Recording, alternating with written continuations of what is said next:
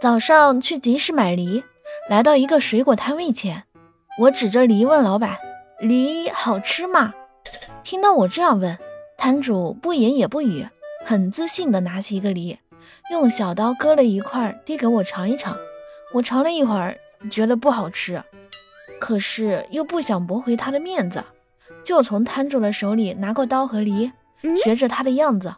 削了一小块给他。老板像我一样嚼咽了一会儿，然后对我说：“小姑娘，你呀，还是买点苹果吧。”